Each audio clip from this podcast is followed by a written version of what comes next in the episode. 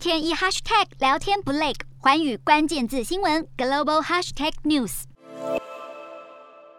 马来西亚两个礼拜前在槟城的洛西亚难民居留中心发生了骚乱和暴动，因此当局提议要建立自己的难民登记系统，但这可能会与联合国难民署所要负责的事项会发生冲突。好，目前有超过十万名的洛辛亚人在等待难民署的难民卡，不过这段期间他们是不被允许工作的，并且获得医疗保健和教育的机会是有限。但是申请联合国难民卡的平均等待时间可能长达五年，导致许多难民无法生存。因此，马来西亚决定要采取更加强硬的态度，来决定难民是否有资格暂时留在马来西亚。